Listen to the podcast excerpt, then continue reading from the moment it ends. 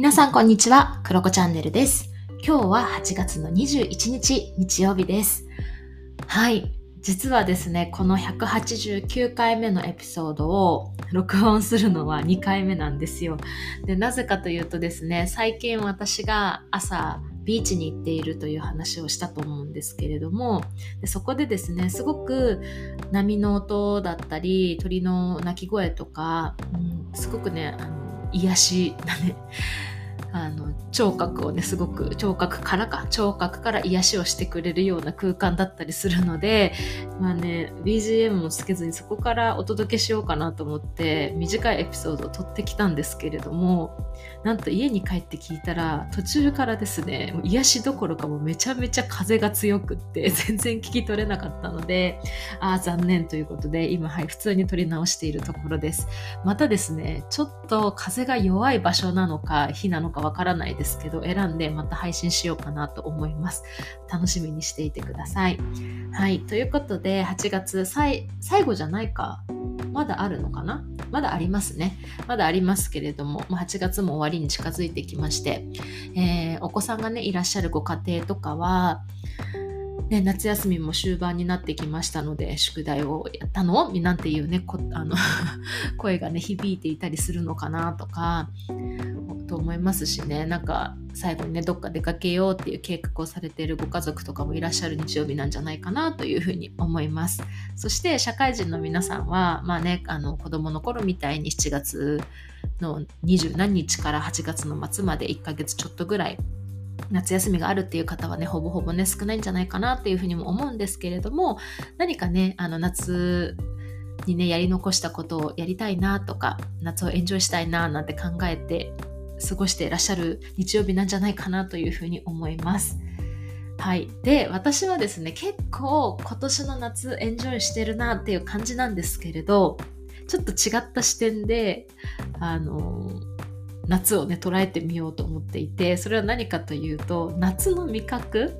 夏らしいもの食べたかなっていうような視点でね、私の夏をね、今、はい、あと何したいかなっていうふうに計画を立てているんですけれども、まあね、手っ取り早く私何したかというとね、塩レモン焼きそばを作ったんですよ、先日。で、これがね、めちゃめちゃ美味しくって、初めて作ったんです。で、レシピも見ずに作ったんだけど、まあ、これめちゃめちゃ美味しかったです。レシピはすごく簡単で、まあ、焼きそば麺に、まあ、野菜適当に入れて、まあ、普通の焼きそばと一緒なんですけど、ガーリックと唐辛子と塩、胡椒、レモン、あと昆布だしの素、パウダーのやつをちょっとかけて、あとは、あ、そんだけか、ちょっとクミンパウダーをほんと小さじ1杯も入れないぐらいですね。あ、でも私結構な量作ったからな。ほんと一つまみぐらいですかね。クミンパウダーを入れて炒めるだけ、蒸し焼きにするだけっていうめちゃめちゃ簡単なレシピだったんですけど、すごい美味しくてですね。私、あんまりあの量食べない人なんですけれど、さすがにすごい食べましたね。あの日本のフライパンの2個分ぐらい 作ったんですけど、いや、一人ですごい食べちゃってでしかも夜に1時ぐらいになんか塩レモン焼きそば食べたいって思い出しちゃってまた起きてちょっと食べるっていうねむさぼるみたいなこともやっちゃったぐらい珍しくね結構食べました。でそれと同時に一緒にねあのビールをねグビグビグビっと飲むっていうのがねいやすごく美味しくってすっごく夏を感じたんですよね。なのでなんかこう皆さんもぜひこの暑い時期だからこそ美味しいっていう思うもの何かなっていうふうに、えー、見てみたらいいんじゃないかなっていうふうに思います。で、えー、っと私はあと何を食べたいかなって思って考えたのがアイスクリーム。あとねスイカ。あとそうめんととざるうどん。ざるそばとかでその辺もね食べたいなとか思いますね。あとは果物系かな。ね、スイカ以外も何か美味しいものがあったら食べたいなとか思いますね。あとはね、本当はね、ゴーヤとか食べたいんですけど、ゴーヤはさすがにこっちにはないかなっていうのもあるので残念ですね。あとはね、本当はうちのあの祖父がね、鮎釣りをする人だったので、鮎がね、もうめちゃめちゃ出る家だったんですよ。だったので、あのしょっぱいね、鮎とかね、ああいうのも食べたいなとかあの地元鹿児島ではねそうめん流しっていう施設があったりするんですけどねそこでね食べるそうめんもすごくね涼しくて美味しかったりしたのでねそういうのを思い浮かべていたりします。で、まあ、まずはその焼きそばっていうのは作ったし、あとね、ビールとかもね、毎日のように私いろんなフレーバーのやつをね、あのローカルのブリュワリーのビールをね、飲んでいて、すごく満足しているんですよね。で、昨日、おとといはですね、アイスクリームを食べに行ってきました。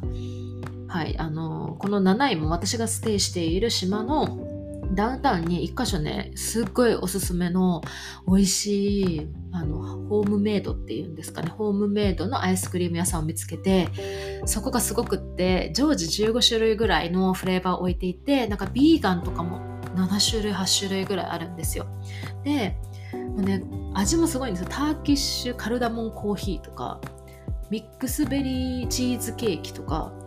ブルーベリーラベンダー、なんだったっけ？ブルーベリーラベンダーソルベとか、なんかバナナのケーキみたいなやつがあったりだとか、とにかく、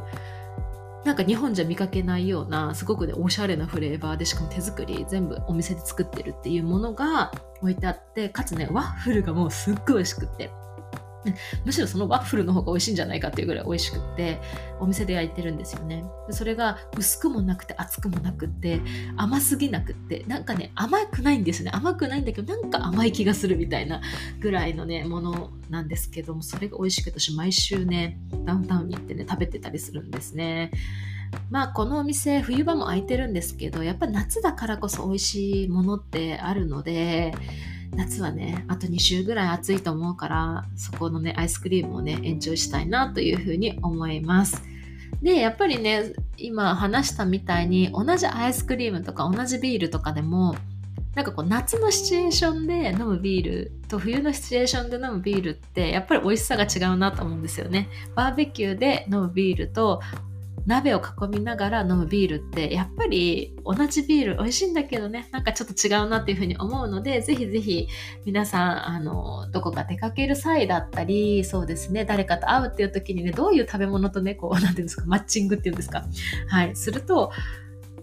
夏っぽくなるかな夏をよりエンジョイできるかなっていう視点で考えてみてもいいかもしれません。はい。ということで、私は今日何を作ろうかな。今日はまたスパイスカレーを作ろうかな。どうしようかなっていう感はい、っていう感じです。はい。皆さんも良い日曜日をお過ごしください。ということで、以上です。バイバーイ。